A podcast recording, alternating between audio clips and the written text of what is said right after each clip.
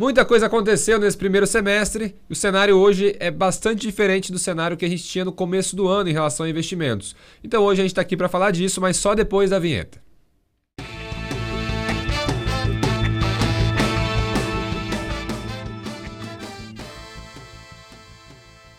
Estamos aqui, eu, Thiago Diniz, assessor de investimentos, junto com Cássio Marcato, também assessor da SVN. E a gente veio hoje aqui comentar sobre esse cenário de investimentos, cenário que do jeito que fechou esse primeiro semestre, bastante diferente do jeito que a gente começou o ano, e o que a gente espera daqui para frente. Muita coisa aconteceu, como eu falei, não só no Brasil, no mundo inteiro, Estados Unidos, China, Europa, e isso é o que deve refletir nesse novo cenário. A forma de investir mudou, é importante a gente saber disso e revisar as carteiras, né?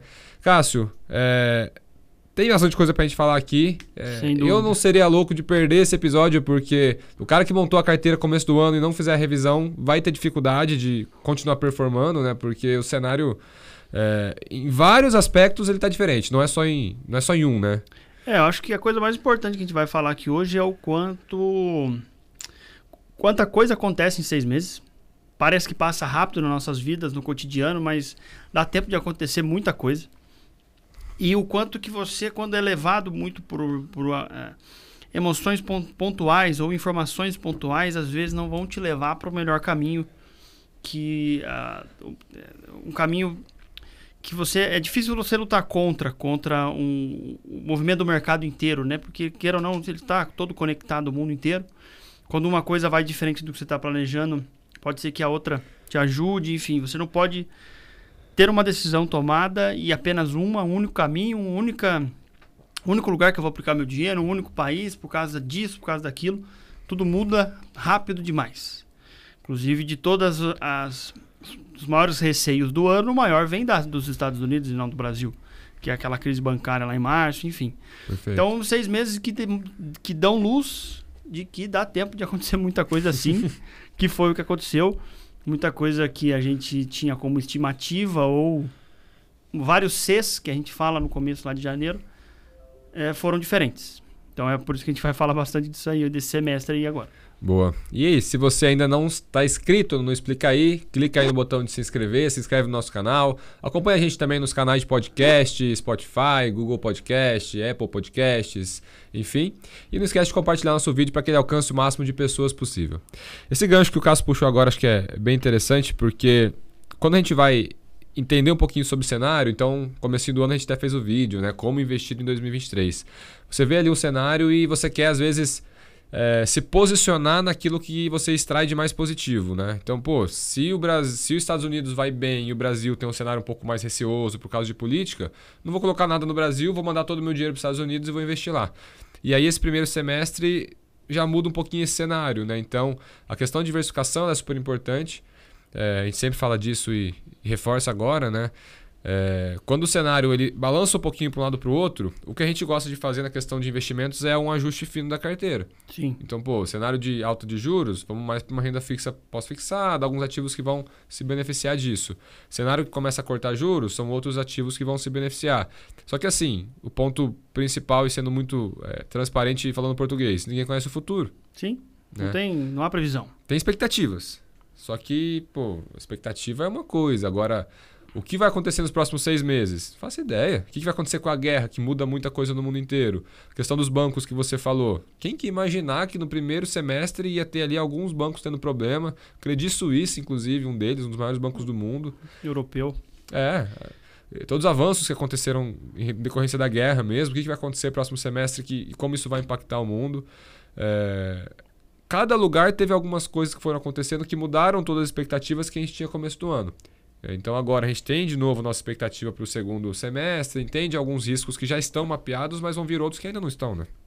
Não, tem coisas que a gente nunca vai conseguir é, prever, como você mesmo, mesmo disse, mas o que a gente faz é tentar entender quais são as possibilidades, para qual, qual o caminho que o mundo vai. Principalmente um caminho mais difícil. A gente tenta ser, não vou falar pessimista, mas a gente tenta sempre estudar tudo o que está acontecendo, porque caso aquilo de ruim aconteça, eu preciso estar preparado nos investimentos. Você tem investimentos defensivos, você tem investimentos que ganham, às vezes com alguma notícia ruim, para proteger o meu patrimônio, para proteger a minha, a minha, minha carteira como um todo. Eu preciso saber que se a inflação pode ser que ela volte a subir em algum momento, que de fato vai em algum momento daqui a alguns meses, talvez anos. Eu preciso então ter ou não ter essa posição em inflação. A gente tenta entender mais ou menos o caminho para onde vai o mercado, só para tentar estar tá pronto, o máximo pelo menos possível, para capturar esses movimentos a favor da, do patrimônio das pessoas.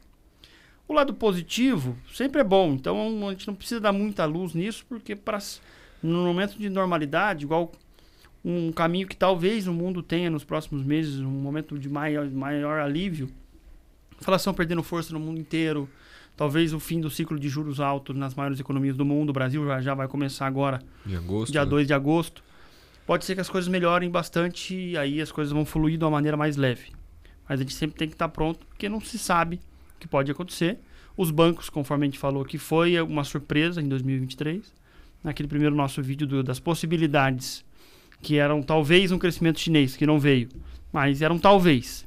A economia americana vai ou não vai entrar em, colapso? é, em colapso? Não, mas ela vai, né? vai esfriar ou não vai esfriar? Pelo jeito, não. E se for, vai esfriar muito pouco. E mesmo assim vai conseguir controlar a inflação. O Brasil com altos receios políticos que por um congresso muito bem feito, entre né, no máximo possível no primeiro turno lá atrás, tem conseguido segurar bastante o governo, fazendo com que o mercado brasileiro e a economia se desempenhem muito melhor do que esperado. Então, são coisas que você tem um, um talvez, mas os bancos foi a única coisa que ninguém tentou prever em janeiro desse ano. É, no fim, é, era muito difícil prever, só que de uma certa forma é, tem uma justificativa, né? Então, porque assim, o que, o que aconteceu com os bancos? Alguns deles, um pouco mais setorizados, tiveram dificuldades em decorrência da alta de juros. Sim. Então, a alta de juros, sim, a gente sabia, e essa alta de juros acaba machucando. A gente até fala que é um remédio amargo. Amargo sim. por quê? Porque alguém sofre, né? Alguém paga um pouco mais a conta. No Brasil, a, as empresas de varejo sofreram bastante. Né? Até Magazine Luiza, por exemplo, que é um varejo mais tecnológico, não sei quanto que caiu, mas deve ter batido ali uns 80%, 90%. Por aí, dependendo se pegar o topo lá de 21, acho que sim. Por aí, né? Então, tem algumas empresas que acabam sentindo um pouco mais o amargor do remédio do que outras, né? Acabam sim. sofrendo mais. Nos Estados Unidos, alguns desses bancos até chegaram a colapsar e, e tiveram dificuldade. É, e, e, tudo isso que você falou, acho que vale agora a gente tentar aprofundar caso a caso para explicar a pessoa que está assistindo a gente. Vamos começar por quê? Por China? China. Pode ser? Então, China, qual que era a nossa leitura? Né? A gente começou o ano falando que China seria um fiel da balança. Por quê? China ficou fechada há três anos. Né? A política de Covid-0, de fato, lá foi muito restrita, né? Eles fecharam lá no começo de 2020. Levaram a sério, né? Muito a sério. Foram abrir em novembro do ano passado. Sim. Novembro, dezembro. E aí, qual que é o cenário? O chinês estava com muito dinheiro guardado. Então, quando você tem a abertura da economia, a ideia é que com o aumento de circulação, as pessoas gastando mais, viajando mais, pudesse ter um, uma melhoria econômica muito forte, puxado por serviços. É, a China cresceu por muitas décadas em cima de construção civil, teve algumas dificuldades em alguns nos últimos anos, e agora até uma grande incógnita que existe no mundo, qual que vai ser o novo modelo de crescimento chinês, porque a, a construção parece que vai Não ser tem difícil. mais ponte para fazer, né? Não tem, tem muito apartamento lá, prédios vazios, cidades, fantasma. Sim. É, até, é muito fechado lá, né? É difícil a gente ter acesso, mas alguns vídeos que a gente tem é acesso. Que, é a informação que se tem, né? Exato. E até em relação a isso, tem um pouquinho de incógnita de, dos verdadeiros números da China. Como é que está o índice de atividade, tudo isso. Só que tem alguns números que é um pouco mais difícil deles manipularem, né? Então, é, número de voos que estão acontecendo, isso aí é um pouco mais fiel. É, tem, tem banco nos Estados Unidos que tenta prever a economia chinesa a partir da emissão de luz dela de noite. Caramba. Ele olha por cima, pelo satélite, e dependendo da dimensão e utilização de energia, eles tentam definir um caminho se a China realmente aqueles números são reais, se não é maior, se não é menor. Só que no Covid foi uma prova disso, né? Tem um Sim. antes e depois ali que é incrível, impressionante a diminuição de uso energético. Então eles usam isso a China à noite para tentar definir, porque não muitos dos números realmente muitas muitos players do, do mercado não não é. confio. Mas o fato é que de fato. O fato é que de fato. O fato é que a economia está aberta. Né? Porque ah, você pega isso em várias, vários números que, como a gente falou, são um pouco mais fiéis. Então, circulação de pessoas, voos. Tem um gráfico ali que é, é muito é característico, né? Voos num ritmo mais alto ali no gráfico, aí caíram na época da, da pandemia. auge da pandemia, né? na Covid-0, e agora voltaram a subir super forte também. Sim. Então você vê que acabou. a Reabriu. restrição. Que reabriu, reabriu. Isso, Isso aí é- já, é, já é dado. Exato, isso aí ninguém questiona. É. O ponto é, essa reabertura deveria puxar a economia. E o mercado tinha muita expectativa em relação a isso. E foi uma grande frustração no primeiro semestre. Sim.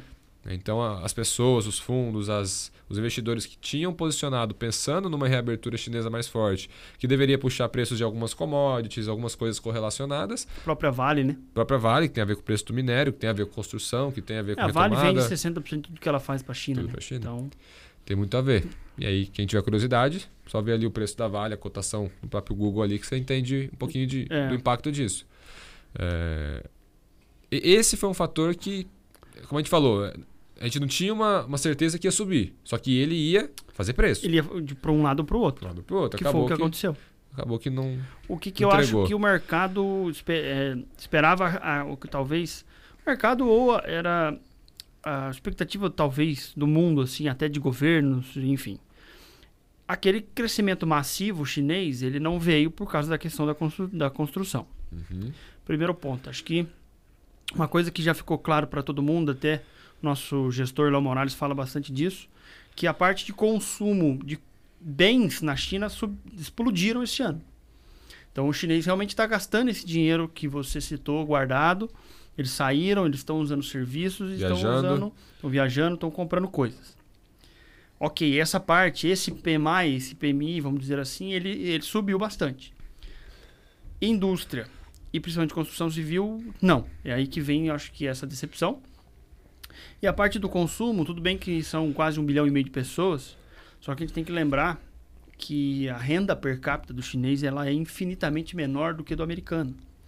Então, basear a economia chinesa no consumo de seus cidadãos é um negócio que está muito longe de deixá-la ser a segunda maior economia do mundo baseada em consumo. Ela foi tudo isso construindo coisa em 40 a 50 anos, crescendo 7,5% ao ano. Talvez mais, talvez menos. Nunca vamos saber. Isso não veio, e eu acho que a parte do consumo foi um erro também achar que eles teriam tanta grana para fazer sozinhos essa economia subir sem a parte da construção civil. Muito dinheiro foi usar, foi gasto dos chineses fora da China, que daí não reflete no, no crescimento da- do próprio país. A própria Europa recebeu o chinês seis meses sem parar de turismo para gastar esse dinheiro guardado. A Louis Vuitton, em algum momento, bateu a, bateu a marca de ser a empresa mais valiosa do planeta Perfeito. nesse primeiro semestre, devido a esse grande fluxo comprador estrangeiro dentro da Europa. Então, acho que muito desses fatores levaram a China a não entregar o tal crescimento que era esperado em janeiro. Acho que era mais esperado como esperança mesmo, não esperado como de fato vai acontecer. Aham. E não veio. A China fez alguns, alguns incentivos aí à sua economia nos últimos dias. Talvez ela deva permanecer mais ou menos como ela veio até agora, até o fim do ano. Mas É, e, essa, veremos. e essa questão dos incentivos é o que pode ser agora o, o diferencial, né? Porque eles têm um fator um pouquinho diferente do resto do mundo, que é a questão do momento econômico em relação aos juros e à inflação. Porque eles não estão com inflação. O mundo inteiro já está com inflação, subindo os juros, ele não. Que eles falam, né? Que, mas, É, enfim, tem essa questão da, da credibilidade dos- das informações. Mas a leitura que hoje existe é, é que, baixa, que, que ela realmente é baixa. E aí, por conta disso, você tem muito mais facilidade de ter estímulo econômico. né? Então, pode ser que a partir daí a gente tenha ali uma, uma mudança no, no cenário. Não só isso, mas é um dos fatores. Um dos fatores. Né? A parte bélica da China tem, ela tem aumentado muito, drasticamente, até um. Será que ela de fato tem planos que são ruins de, de- modo geral para todo mundo? Será que ela está tentando fomentar a economia com a parte eh, militar? Pode ser também, porque os Estados Unidos faz isso há 50, 60 anos, 60, 80, 90 anos e funciona muito bem. Pode ser uma, uma, uma das coisas que pode fazer com que a economia cresça, mas estão muito longe ainda dessas de, de grandes revoluções nesse aspecto, mas lentamente eles podem chegar lá. É uma coisa que a gente tem que deixar mais ou menos. é, não- infelizmente não podemos deixar de ver isso para os próximos meses, talvez anos. Uhum. E aí, puxando os Estados Unidos, que você comentou agora. Estados Unidos tem um cenário que explodiu começo desse primeiro semestre. Né? Bolsa lá, S&P, até estou com os números aqui. 15,91 no primeiro semestre. Nasdaq, É, aqui é S&P. Nasdaq 31,75. em 31,75. seis meses. Seis meses. Hoje, hoje não, ontem, Facebook subiu mais 7. Mas eu acho que hoje, Hoje? de ontem para hoje, É, mais 7%. por causa né? do resultado. Exatamente. E primeiro semestre foi, foi esse tipo de empresa também que puxou bastante o resultado. As maiores empresas de lá, tecnologia. É. Nvidia bateu a marca histórica lá de subir 20 e poucos por cento um dia. Bateu um trilhão de, de dólares. de dólares de valor de mercado. Então, os Estados Unidos também tem a peculiaridade deles de ser uma economia extremamente robusta. Por mais que você tente pisar no freio ali em cima de política monetária, subindo juros, tá muito difícil de controlar. Né? E é esse consumo, né? Esse consumo deles é um negócio fora da, da realidade humana. E queira ou não, Nvidia, Facebook, Microsoft, Google. Google, Tesla, todas as grandes marcas que puxaram a bolsa esse ano, se você parar para pensar, ela, ela vende para o planeta Terra. Sim. Não Apple. apenas nos Estados Unidos, a própria Apple, que é a maior delas. Então, eles são mais resilientes economicamente do que no resto do mundo, porque eles, é mais difícil afetá-los seriamente. Tem que ser um uhum. problema global, que foi o que aconteceu Exato. no Covid. De lá para cá, trouxe-se uma certa. O juro subiu ano passado, a bolsa caiu bastante, mas tudo dentro da normalidade. Uhum. E aí eles estão surpreendendo o mundo economicamente de novo em 23. Exato. Bolsa lá está num, num, índice de preço-lucro, se não me engano, de 19, que está até mais alto que o começo do ano. Ah, eles estão batendo máxima histórica. Sim. Em pontos, né? Em não pontos. Em, em preço-lucro. Claro que 10. É, eu vi isso hoje mais cedo. 10 empresas do S&P, da, do S&P 500 fazem com que ele tenha essa performance. Sim. Então, na média, as ações não subiram desse jeito. Perfeito. Isso é um lado que reflete que a economia não é aquela economia pujante, mas não está passando também por estresses maiores, que uhum. era essa grande dúvida de janeiro. Sim. Mas esse resultado estrondoso vem de pouquíssimas empresas no ano. Claro, são as maiores empresas do mundo, fazem preço mesmo. Sim. Mas só para deixar claro que a bolsa dos Estados Unidos ainda aguarda para saber se a economia vai esfriar um pouquinho ou não. E os estímulos foram feitos, né? Porque às vezes a gente não tem muito esse, essa noção, porque os juros lá ainda está em 5,5, 5,25, 5,5 agora com a última alteração de ontem. Ontem. Né? Mas saiu de meio. É, é, maior, é o maior, maior, maior juro em 30 anos. Sim. Saiu de um patamar praticamente neutro ali de juros, onde qualquer empresa se financiava um custo de capital muito baixo então, pô, eu vou pegar um empréstimo para criar uma empresa, só que eu estou praticamente não pagando juros, pagando muito pouco juros, é muito mais fácil do que agora pagando, sei lá, duas, três vezes mais juros Sim. do que pagava naquela época. Então, essa diferença ela é super impactante. Por isso que os bancos que a gente falou tiveram dificuldade. Na verdade, os bancos foram também já um reflexo, né? Porque esses bancos, por exemplo, eram bancos que eles tinham uma carteira de clientes mais concentradas em empresas de tecnologia essas empresas de tecnologia que tinham muito capital intensivo, muitos empréstimos. Deviam muito para eles. Sim. É, e aí esses, esse tipo de empresa começou a ter dificuldade, até um custo de captação mais caro, precisou resgatar o dinheiro que estava no banco para pagar as contas. E aí todo mundo fez ao mesmo tempo, deu problema no, Sim. no banco. E lempe, lempe, é, deixar sempre claro que a gente está falando dos bancos americanos aqui, os que deram problema em março ali, acho que foram três, quatro, não vou lembrar exatamente a quantidade agora. Uhum. Só que os maiores bancos dos Estados Unidos, que são os maiores bancos livres do mundo, o contrário. Vieram Sim. agora no, primeiro, no fechamento do primeiro semestre com 60%, 70% de aumento de lucro, frente a 2022. Porque absorveram todo, todo essa, esse maior risco do mercado. Todo mundo procura o grande banco e aí eles saíram muito bem dessa. Acho que só um banco ou outro ali que veio, veio com a expectativa de lucro maior, só que ainda lucrando muito. Mas os bancos também ajudaram o final aí de, de junho essa, esse respiro do primeiro semestre ser mais positivo. Perfeito. E por lá a gente tem toda essa importância da taxa de juros e da inflação. Né? Essa briga aí entre taxa de juros e inflação, como é que a gente vai conseguir cortar juros. A inflação por lá ainda é bastante forte, principalmente em cima de emprego.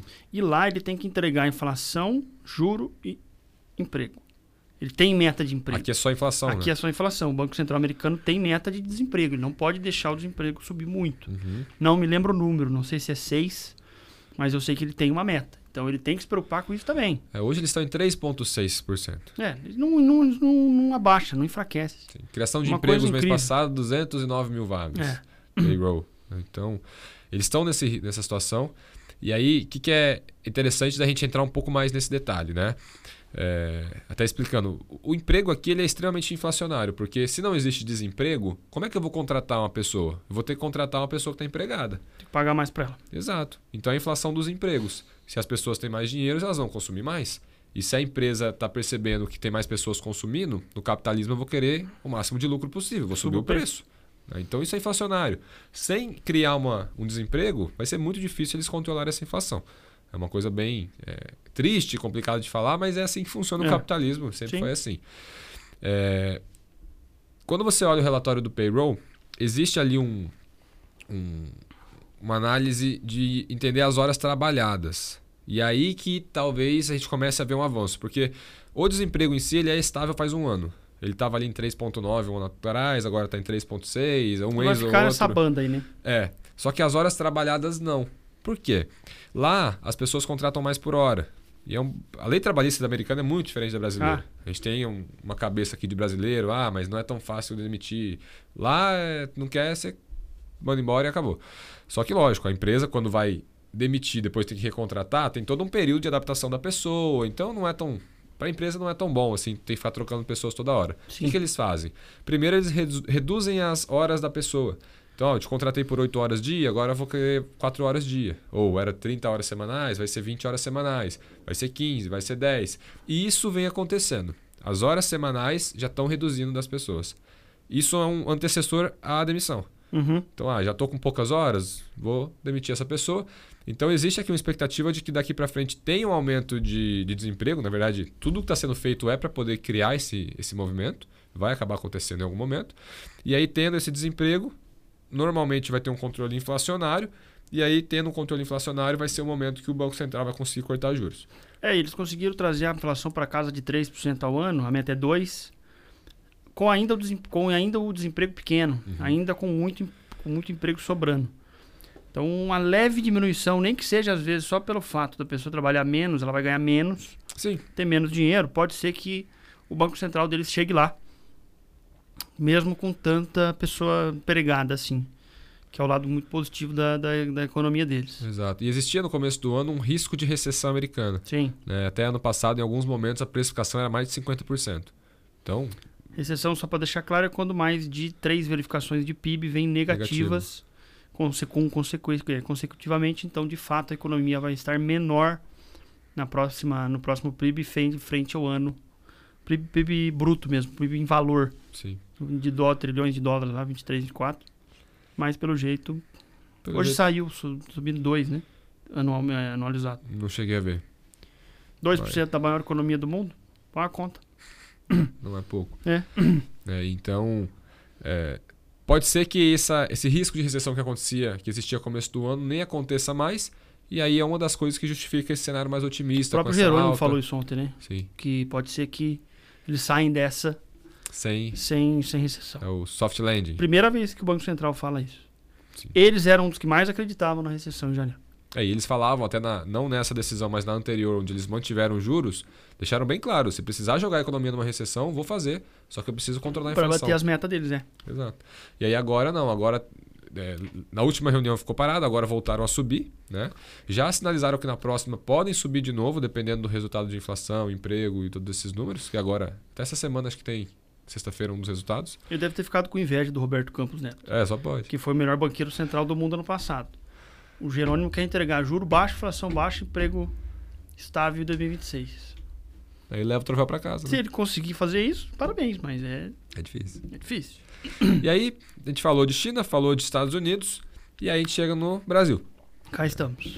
Brasil, começo do ano, você tinha um cenário político muito pesado. Muito incerto. Muito incerto, as pessoas muito é, com muito receio.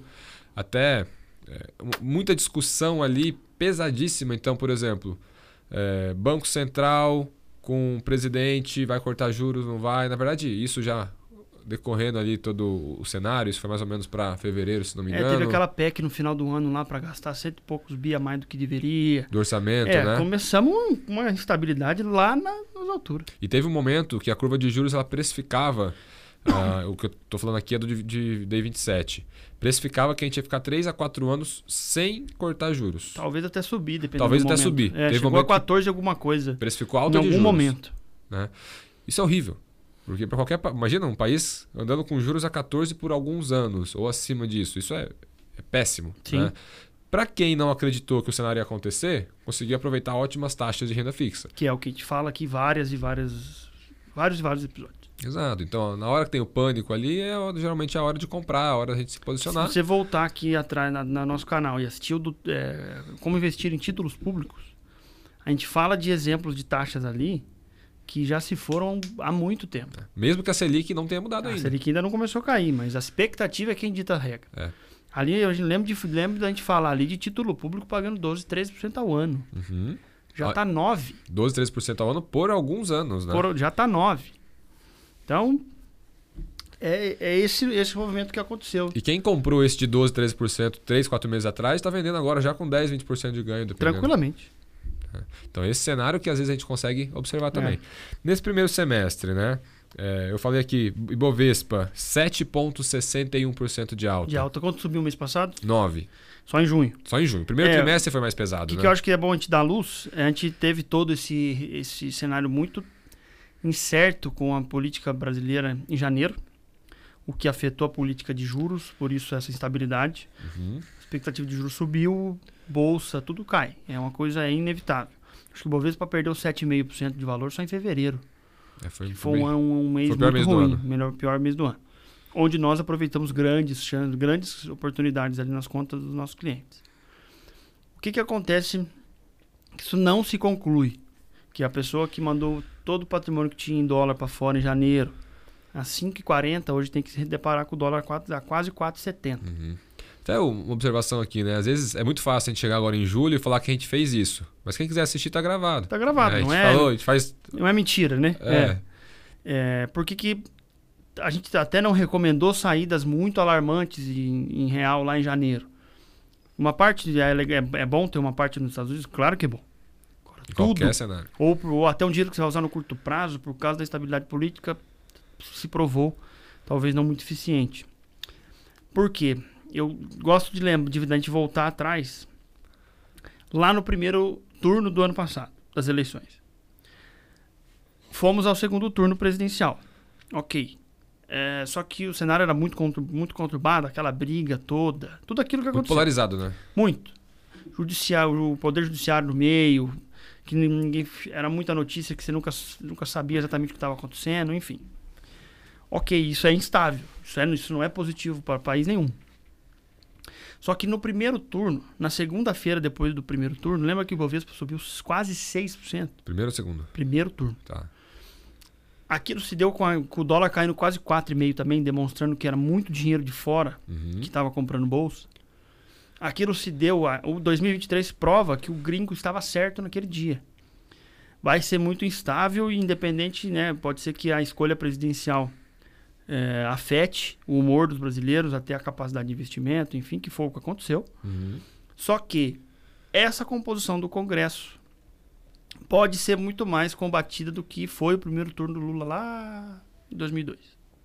Era isso que o gringo entendeu quando ele comprou a bolsa no, no final do primeiro turno do ano passado. Congresso nessa composição. Independente do presidente, vai tentar fazer o mínimo ali porque é necessário. Dito e feito. Uhum. Ah, o Roberto Campos Neto tem que baixar o juros, sei do que, eu vou tirar ele de lá. Vou cancelar o Banco Central Independente. Os caras nem, conver, nem discutiram dentro, dentro do Congresso. Uhum. Lei está aprovada, não vai passar. Não vou, não vou nem. Não vou discutir isso. E isso foi super importante, né? Ah, não sei do que, ah, você tem que fazer ali o, o arcabouço fiscal. Aquele pautado lá que tinha um PDF de 11 páginas, teve que ser melhorado bastante. Ainda não é o que o que a gente precisava mesmo, mas é muito melhor o que foi discutido na Câmara do que o que foi proposto pelo governo. Então, mudanças que o, o Congresso vem fazendo que acho que animam o mercado. Falando, não, o presidente, independente do, do caminho que ele, que ele adote, se não for muito benéfico, não vai passar. Mais um, né? Eles tentaram reestatizar a Eletrobras. Sem discussão. Então, isso eu acho que faz, a partir de fevereiro ali, soltar as correntes. Uhum. E aí o mercado sobe praticamente até agora. Perfeito. Aí realmente, né? Porque junho eu falei aqui foi 9%, mas se a gente pega o resultado de maio, eu não vou lembrar de cabeça aí de abril, também foram dois meses muito bons. Muito bons. Esse trimestre como um todo foi muito bom, né? Sim. No ano a gente só não está acima desses 761 que eu falei aqui agora, porque o primeiro trimestre foi mais complicado, muita discussão. É, essa briga aí, Campos Neto com Lula de cortar juros na caneta, deu um, um, frio na espinha de todo mundo, porque a gente lembrou lá de 2015, né? Sim, acho que até antes a Dilma fez isso. É, lá cortaram os juros para 7,25. 2015 acho que foi quando subiu, que Subiu. chegou a 14,25. Saiu de 11, 11 alguma coisa em 2011, ela traz para 7,5 na caneta. O que acontece com a economia? Esfriou, é o contrário.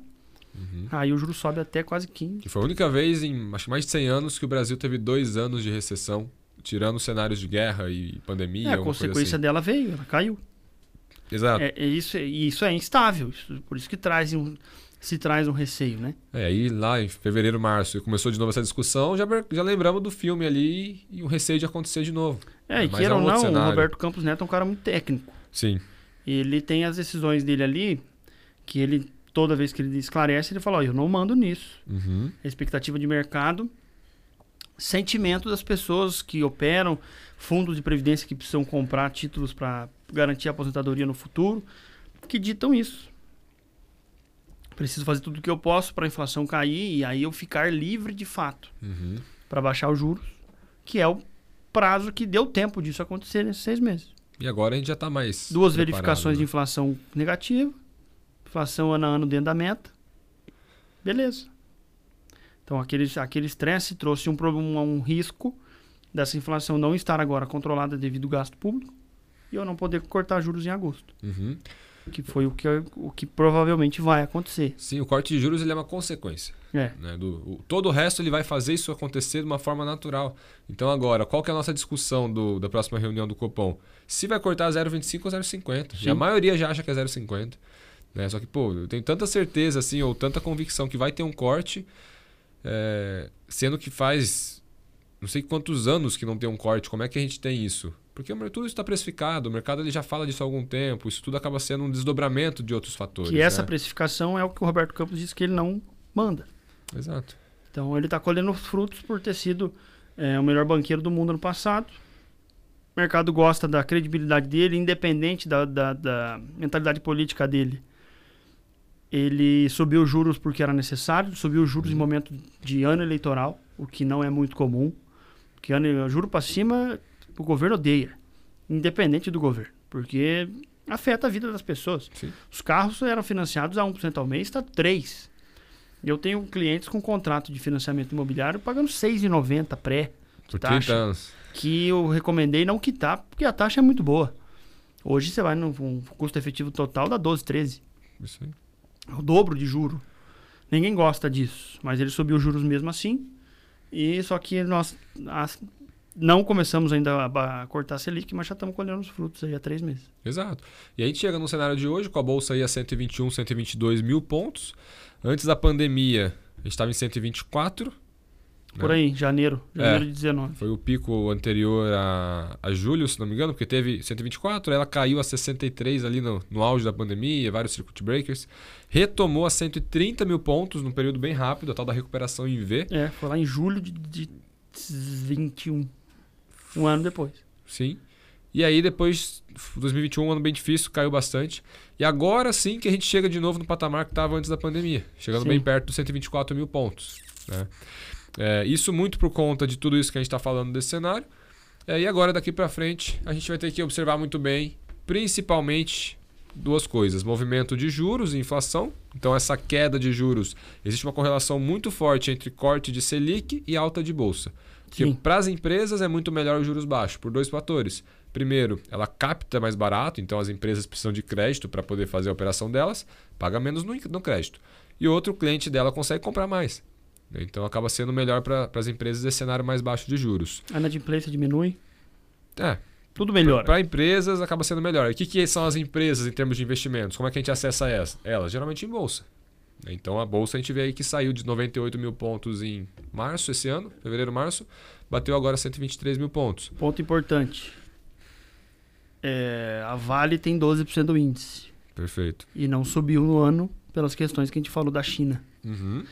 Se a Vale tivesse subido algo parecido com a média do Ibovespa, que foi em torno de 25% no ano, Uhum. estava a 140, 142 mil pontos hoje. Sim. Com você, a Vale. e se você só tirar a Vale do índice, a gente estaria em 130. Então. É. Então você tem aí esse ponto ali de mostrando que realmente o mercado reagiu a essa possível queda de juros que virá.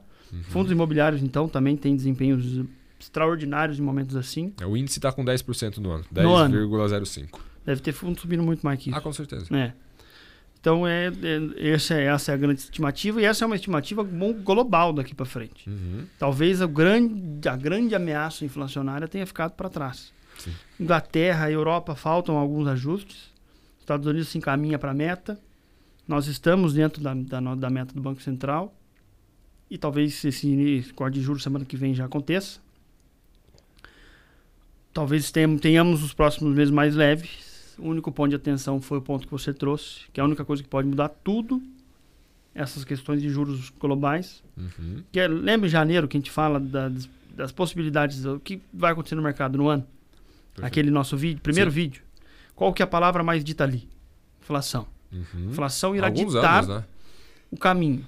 A, a inflação dita os juros e os juros dita o caminho. Sempre. A guerra na Ucrânia, não, infelizmente, não acabou e está longe, Longe disso, disso. acontecer.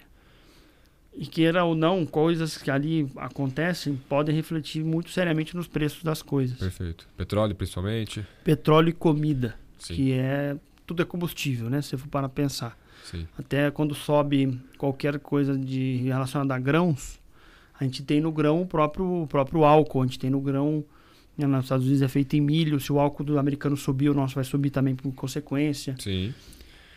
Tudo afeta a nossa vida, principalmente nesses dois assuntos. Por hora está controlado, mas é o único ponto grande de atenção é, dos próximos meses. A China tem suas ideias expansionistas ali, mas eu acho que está muito longe até dela estar capaz. Ah, tivemos um evento que infelizmente a gente fez parte, que foi a Dilma querer emprestar dinheiro para o Putin ontem, antes de ontem, se não me engano, a partir do Banco do BRIC, dos BRICS, onde o próprio Xi Jinping chinês negou por medo de retaliação americana. Quem diria, né? Então a China não está pronta ainda para querer fazer nada muito grandioso. E não digo nem pronta, ela não pode, ela depende muito da economia global. Se fechar a China, isolar ela do mundo, eu não sei o que pode acontecer lá. Os Estados Unidos passa por apuro sem a China, mas ele segue. Então a China, eu acho que ela está longe ainda de trazer uma ameaça para nós, mas igual janeiro até agora comprovou, tudo pode acontecer. Perfeito. Então, mas é bom ficar atento, mas eu acho que a coisa que mais pode ditar uma mudança nesse otimismo que pode vir é a guerra na Ucrânia. O resto pode ser que os próximos meses tragam uma calmaria que a gente não vê aí desde 2019. Sim, sim. E uma outra, uma última discussão que também vem acontecendo e que ela sendo avança, ela avançando e de fato sendo efetivada vai trazer um, uma melhoria para o mercado é a questão da reforma tributária. Tributária. É, existe aí muita Muito bem discussão discutida. ainda. Muito discutida nesses últimos dias. É, exato. E até tem uma crítica aí que falaram que foi aprovado na calada da noite porque. Na surdina. É, o, o Lira precisava ir pro show do Safadão, né? Pro, pro Cruzeiro do Safadão. Falaram mesmo. É, e aí eu ouvi muita gente comentando, pô, mas para isso vocês são rápidos, tudo. Gente, isso aí tá sendo, tá sendo discutido há 40 anos, 30 anos. Por aí. É, tem- acho que desde a Constituição. Ah, já foi. É porque quem escreveu aquela Constituição lá, não sei, esqueceu o remédio no dia. o brasileiro não sabe falar quanto ele paga de imposto. Não tem como. Pega um empresário e fala, "Pô, fala pra mim na caneta. Ele não sabe fazer a conta. Sim. Aí você imagina um gringo que quer investir aqui. Quanto que o Magazine Luiza paga de tributação? Mas pera só um minutinho. Eu vou pegar um negócio de 450 páginas pra te explicar. Então, desde o começo nasceu errado. Discussão que acontece. Realmente, talvez tenha faltado luz do governo em explicar pro povo o que estava acontecendo, o que estava. Tudo bem, ainda não foi aprovada. Está no Senado, que pode mudar tudo. Eu entendo essa questão.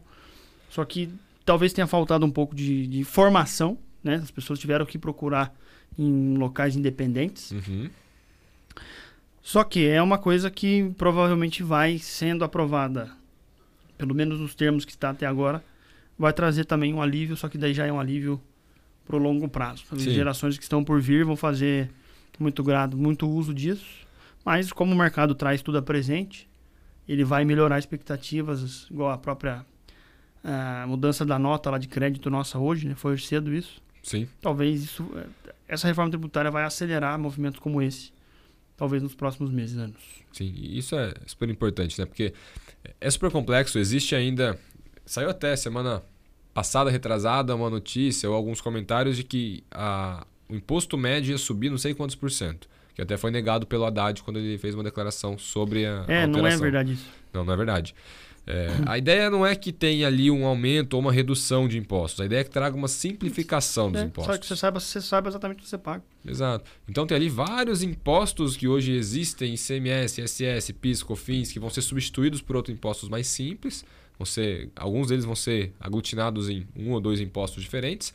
E aí começa a ficar um pouco mais simples. Né? Hoje o Brasil tem a, acho que é o país mais complexo do mundo em termos Ah, sem dúvida nenhuma. Então, só o tanto que as empresas têm que gastar só para saber apurar o quanto que ela precisa pagar.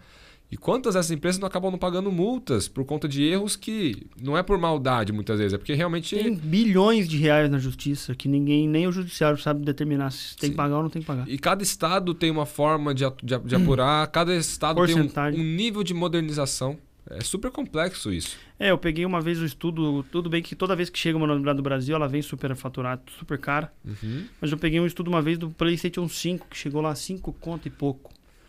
E aí desmembraram toda a cadeia. Porque você vem lá, vem aquela notinha lá na nota fiscal que é 30 e poucos por cento de imposto. Aham, O que já é um absurdo. sim. Só que o Brasil tem um negócio, um escárnio, que, que é o imposto. Imposto sobre imposto. Juro sobre juro no imposto. Que é você cobrar imposto em cima de um valor que já tem incidência de imposto. Que é uma das coisas que a reforma tributária derruba. Somando toda a cadeia, usando toda essa questão de eu paguei, paguei imposto no estado que saiu, tive que pagar imposto ali em cima do frete no estado que chegou. Todo, toda cadeia. Dobrar, era 100%. Caramba. Comprava um e um pro, pro, em Bra- pra Brasília. Pra jogar lá. Então é isso que tá, é isso que essa reforma tenta tenta diminuir. E essa primeira, que é do consumo, que não mexe em renda, não mexe em dividendos, né, que é uma coisa que nós vamos ter que trazer aqui, porque vai Sim. acontecer. Essa, como é consumo, ela tem cumprido a proposta dela. Talvez dava para deixar ela mais simples ainda. Essa é a minha crítica. Um imposto.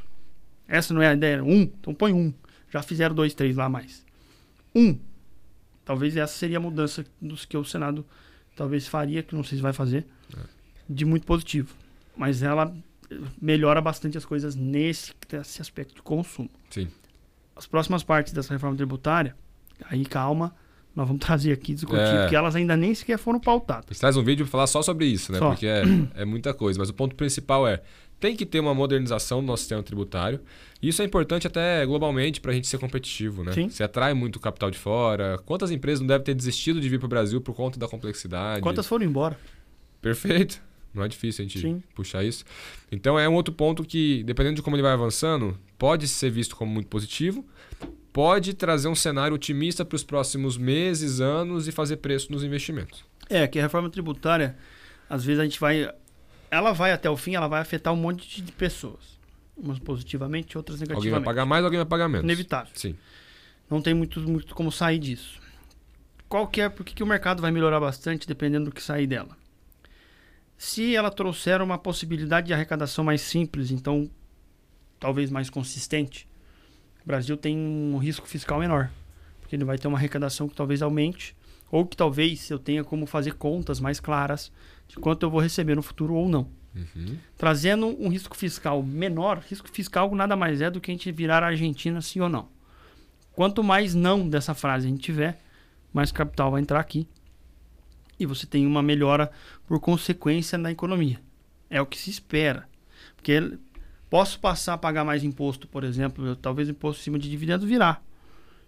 Quase que inevitavelmente. Beleza, só que se eu estou pagando 15% de imposto num negócio que era isento, só que a empresa que está me pagando dividendo está crescendo 30%, Uhum. beleza. Aí É fecha- só isso que o mercado conta, né? espera. Então é isso que pode ser que venha. De novo, está sendo discutido há 30 anos. Era o mínimo de ter que né, fazer um negocinho que realmente cumpra o objetivo, para não ter que fazer de novo daqui 50 anos, que é essa reforma termina de entrar em prática. Exato.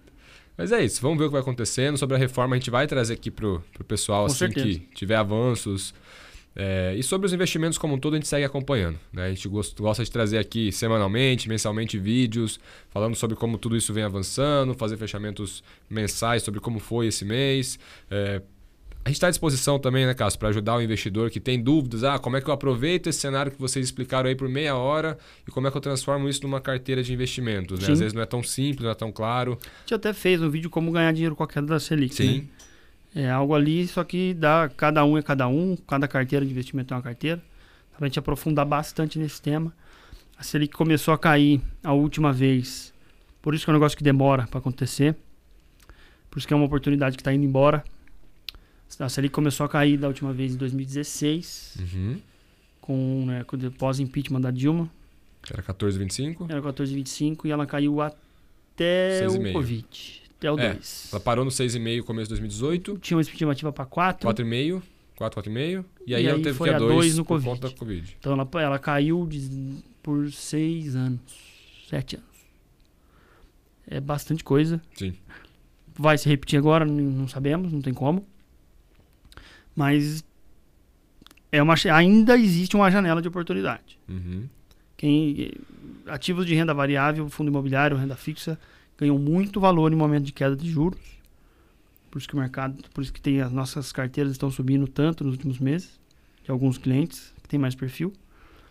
Mas conta com a gente sim, porque dá, ainda, o trem tá indo, mas ainda dá pra entrar nele ainda. Em qualquer cenário você tem formas de investir, de aproveitar. O, importante é saber como se posicionar em cada cenário. Sim. Então, Cássio, obrigado aí pelo, pelo episódio, por ter compartilhado com o nosso público esse conteúdo do primeiro semestre. A gente volta aí para atualizar a galera, né? E, bom, se você gostou, não esquece de deixar teu like, não esquece de compartilhar para que mais pessoas possam assistir esse episódio. E é isso, a gente se vê no próximo episódio.